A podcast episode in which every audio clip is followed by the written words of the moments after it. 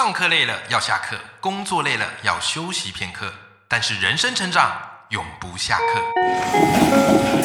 嗨，欢迎来到 Life 不下课，我是欧阳立中，每天陪你学习练功，一起玩出你我的理想生活。Hello，各位听众朋友，大家好，我是王立中，欢迎收听 Life 不下课，每天一集不下课，别人休息你上进，累积你的复利成长。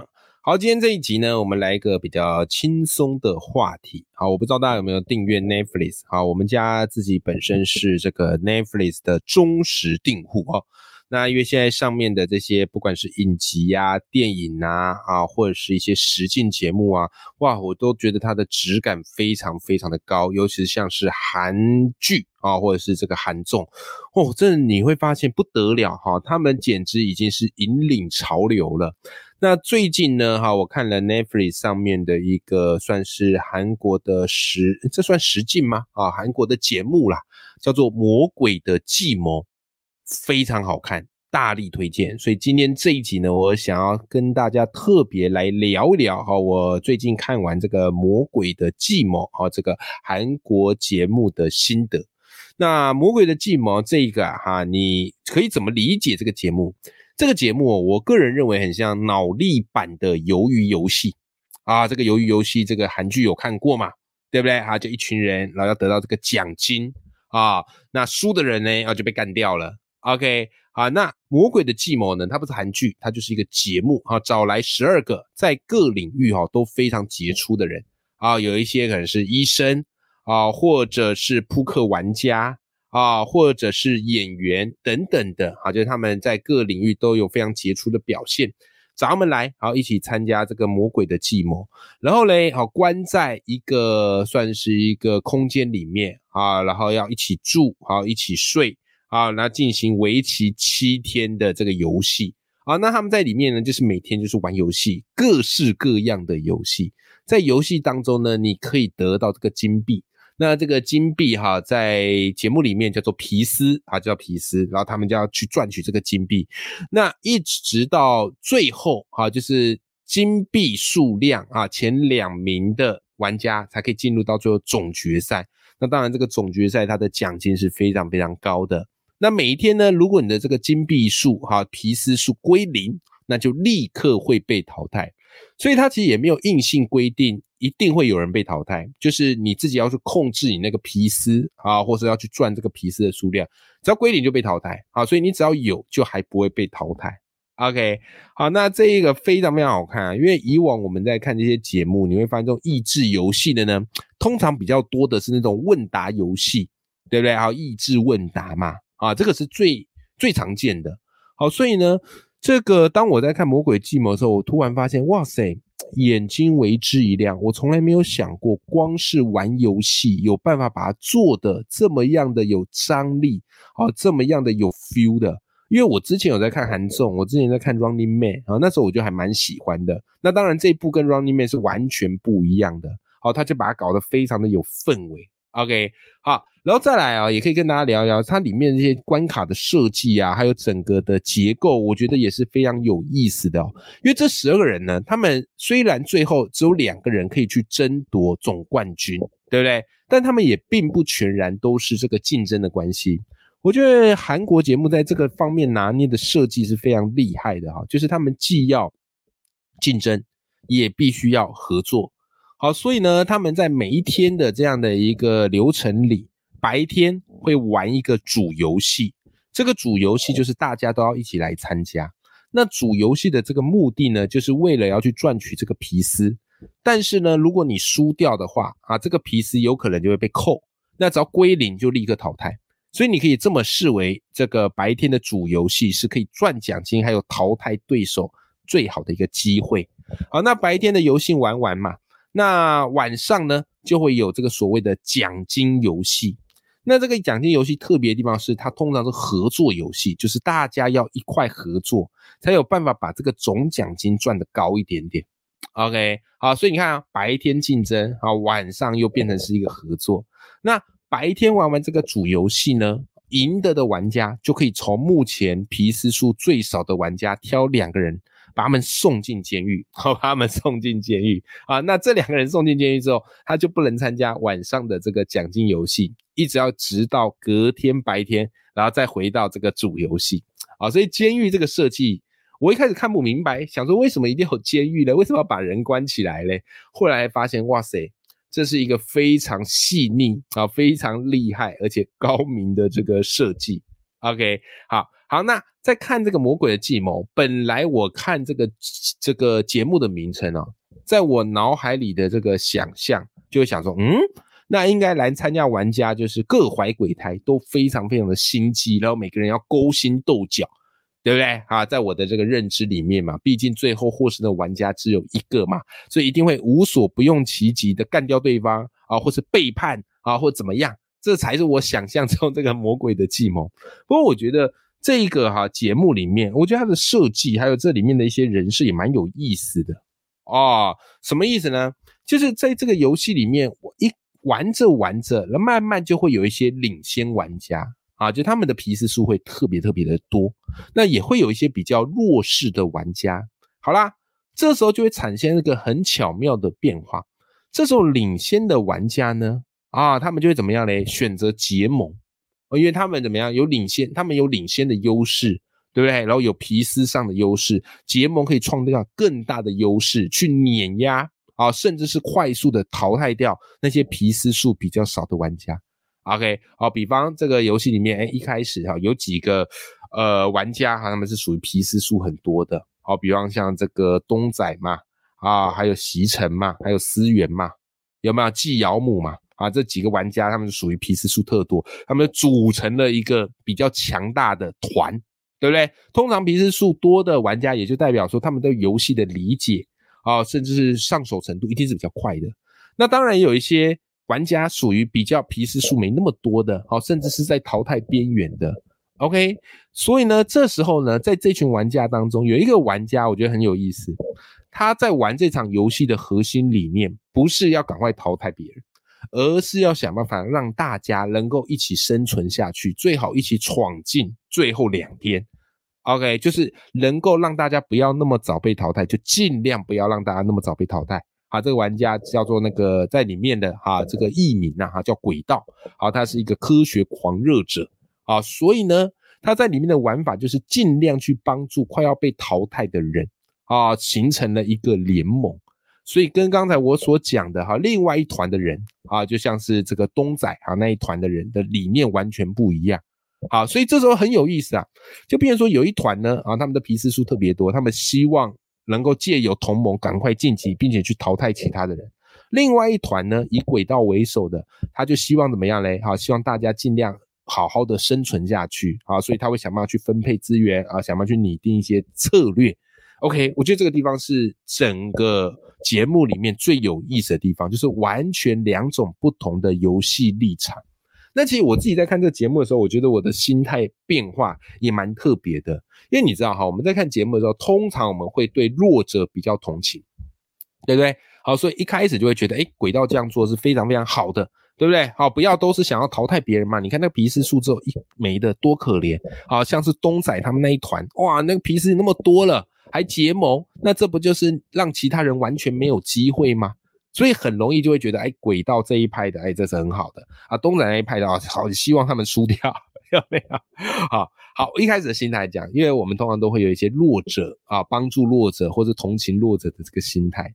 哎，可是后来呢，你知道吗？后来因为在节目当中，结果里有几个比较厉害的强者，竟然。好，很早就被淘汰掉，所以这时候我突然整个的心态就完全不一样，我就会赫然发现一件事情，就觉得哎，糟糕，像轨道他这样的做法，难道真的是好的吗？对不对？他借由帮助同情这些弱者，然后大家一起生存下去。可是呢，在每个游戏里面，一定会有人失去金币。可是万一失去金币的，却是那些很会玩的玩家，导致他们被淘汰掉。这个又是我们希望在节目中所想要看到的吗？会不会到最后总冠军赛的时候，是两个不怎么样厉害的玩家，只是靠着哦这个寄生轨道他们这个团体，然后不断的爬到哦最后的总冠军赛，对不对？哦，所以这时候你突然就会希望说，哎呀，不要再这样做了。这时候大家应该要各凭本事，哦，不要借由这种分配啊，你投什么我玩什么啊，来让大家一起延续前进，很微妙。然后这时候嘞，我在看这个这个两组人马的这个竞争嘛。然后这时候我老婆啊，她就提，她就说：“哎，奇怪，你不觉得这个就很像什么嘞？资本主义跟共产主义吗？”哎呀，我这时候才恍然大悟，说：“对对对对对，我觉得这就是节目它在营造的一种感觉，你知道吗？就是以东仔为首的，好像是席城他们都属于非常厉害、个人能力很好的玩家，所以他们选择结盟去壮大资本主义。”各凭本事的世界，对不对？没有必要说我一定要怎么济弱扶倾啊，因为这个都是靠大家实力来做竞争嘛，对不对？那以轨道为首，你会发现他希望每一个人好都有生存的权利啊，所以呢，就算拿到皮子，他们也会想办法做一些分配啊，或者是在做策略拟定的时候，也会告诉你说，这时候你应该做什么，才可以为最大的福祉来做规划，对不对？可看久了，你突然会觉得，哎，这不就是共产主义吗？啊，这不就是共产主义吗？啊，然后强调什么？好像是要帮助弱者，但是到最后你会发现，正因为他们在帮助弱者的过程当中，也间接了牺牲强者。可是这些强者有错吗？他没有错啊，他完完全全是靠个人的实力，所以有他现在的一些资本啊，有他现在的一个地位，但却因为弱者集结起来的力量影响力越大。反而让这些强者提早被淘汰啊！所以看到这个节目中断的时候，我就突然很讨厌轨道那一团啊！我就会觉得这些人有些早就该被淘汰。毕竟这个是一个大家来 PK 脑力的节目，不是属于一种寄生团体的节目。所以到最后呢，我反而哈在中后段的时候是比较支持东仔西城那一团的，好吧？这也是我觉得在节目设定上蛮厉害的地方哦，用这样的一个方式让两个。团队两种不同的思想，好去引起我们观众的一个思考跟讨论，好不好？好，好那也跟大家分享，我自己在看这个节目里面，哎，我觉得这部节目有一些可以让我们有些启发的地方。首先第一个啊，我觉得这部节，我觉得韩国节目它很厉害的一个地方是什么嘞？就是这里面的游戏哦，很多其实我们都很熟悉，可是它把它加以变化。对不对？你看当初那个韩剧《鱿鱼游戏》里面玩的那些游戏，都小时候会玩的。可是他把它加入杀戮的元素之后，竞争淘汰元素之后，哇塞，就变成一个很轰动的剧。这个就是什么？创意，就是旧点子的一个新组合。那同样的哈，我不知道大家有看过这一部里面的伙伴哈，你们最喜欢？魔鬼的计谋里面哪一个游戏啊？也可以跟我分享一下。好，我就发现我节目很久了，大家都没有留言啦。啊，也可以留言来跟我分享一下你最近听节目的一些心得啊。那这里面呢，我个人蛮喜欢在第几天游戏我忘记了。好，但我很喜欢它的自定规则走格子的游戏啊。一般走格子就掷骰子嘛，然后大家前进嘛，像大富翁一样，看谁先达到终点嘛。对不对？哎，可是我觉得在那个魔鬼计谋里面，它的设计非常好，就是每一个人可以借由不同的字块组成自己的规则，这个叫做制定规则。然后你走到某些格子的时候，你可以去改团体规则。好，团体规则是会影响到大家的。我个人最喜欢这个游戏，因为这个游戏把很基本的那种走格子啊、环游世界那种传统的骰子游戏。变得是有一些合纵联盟，而且策略还有几率在里面啊。然后也正是因为在这个游戏当中，你会发现，刚才我前面讲那两派，我就姑且称之为强者联盟派跟弱者联盟派，在这两派的人马呢展开最激烈的对决。所以我个人觉得最好看的就是那一段，最好看的就是那一集，非常非常好看。OK，还有后面有一个抢草皮的游戏，我觉得也很好看。啊，后面有一个抢草皮的游戏，我觉得也很好看。那个抢草皮的游戏，它就是一个非常大，像是围棋的棋盘嘛。然后那个草皮上各式各样不同，它是由不同的方块所组成。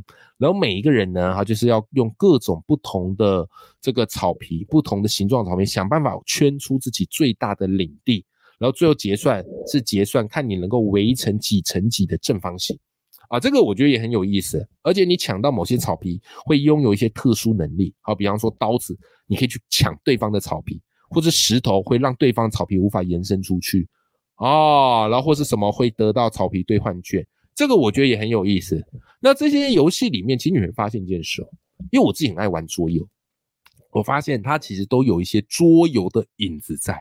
对不对？那当然，很多的桌游也是从这个传统游戏或者棋类游戏去做一些改良，或是做延伸的。所以我觉得韩国在这方面的一个设计是很厉害的啊，就是从改编经典游戏，然后把它发想变成一个团体多人游戏，好不好哈？然后再来第二个，我觉得也蛮有意思的点，也是想跟大家来做分享，好不好哈？第二个蛮有意思的点就是，我觉得这个节目里面啊很好玩，就当一旦有人领先的时候，他就很容易被大家集火。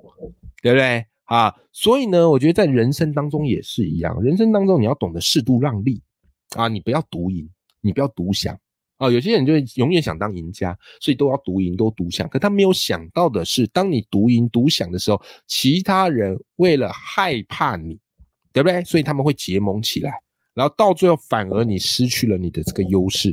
在里面，我一直觉得一个玩家就蛮可惜，叫东仔啊。我觉得他是一个非常厉害的玩家。但他就一开始独赢拿太多了，然后就赶快选择跟强者结盟，导致他们这边人数比较少，对对方的人数比较多，所以最后就是劣势嘛，对不对？好，所以我觉得人生懂得适度让利，不要赌赢是很重要一件事。像里面有些玩家就会很懂得把皮斯分出去，为什么嘞？取得信任。因为在这个游戏里面，大家是可以去交易的，然后你可以选，也可以去把你的皮斯让给别人，好送给别人都是可以的。然后第三个哈，我也蛮喜欢这个节目里面的啊，他为什么呢？本来以为监狱是惩罚，可在节目里面有一些很设计用心的桥段，就是监狱里面蕴藏着扭转游戏的机会。哎，这个也给我们一个很重要的人生启发，叫做绝望深渊往往有希望之光啊。这样讲或许很鸡汤啦，但是我觉得从这里面就会让我们有一些启发，就你人生一定会遇到一些衰事，遇到一些坏事，但是你不要一遇到衰事跟坏事就视为 game over，对不对？啊，不是的，遇到坏事跟衰事固然你会觉得很失望，可是当你仔细一想，仔细去转念，仔细去搜寻，甚至把这些东西呢转换一下，搞不好它会成为你人生的机会。所以我常常跟大家分享一件事，就是。把你人生的鸟事都变成故事啊，这个故事才会让你更有影响力。OK，好了，今天跟大家分享我最近看的 Netflix 的节目，叫做《魔鬼的计谋》。我看完之后非常非常的惊艳啊，然后觉得哇塞，韩国的节目益智游戏节目可以做到这种地步跟境界。真的是前所未见，非常非常好看。那里面很多游戏，我觉得有记忆游戏啊、数字游戏啊，啊或者猜角色的游戏啊、合作游戏、竞争游戏都有。我都觉得他们在设计上是非常有巧思，但又不会让你觉得非常难以理解。所以今天呢，好跟大家分享我看这个最夯的节目的一些心得啊，以及一些人生启发啊，希望你也喜欢。也去给大家追起来，也欢迎跟我分享，那你在这个节目里面的一些收获跟启发。那么我们今天的这期节目就到这边，我们下期节目见，拜拜。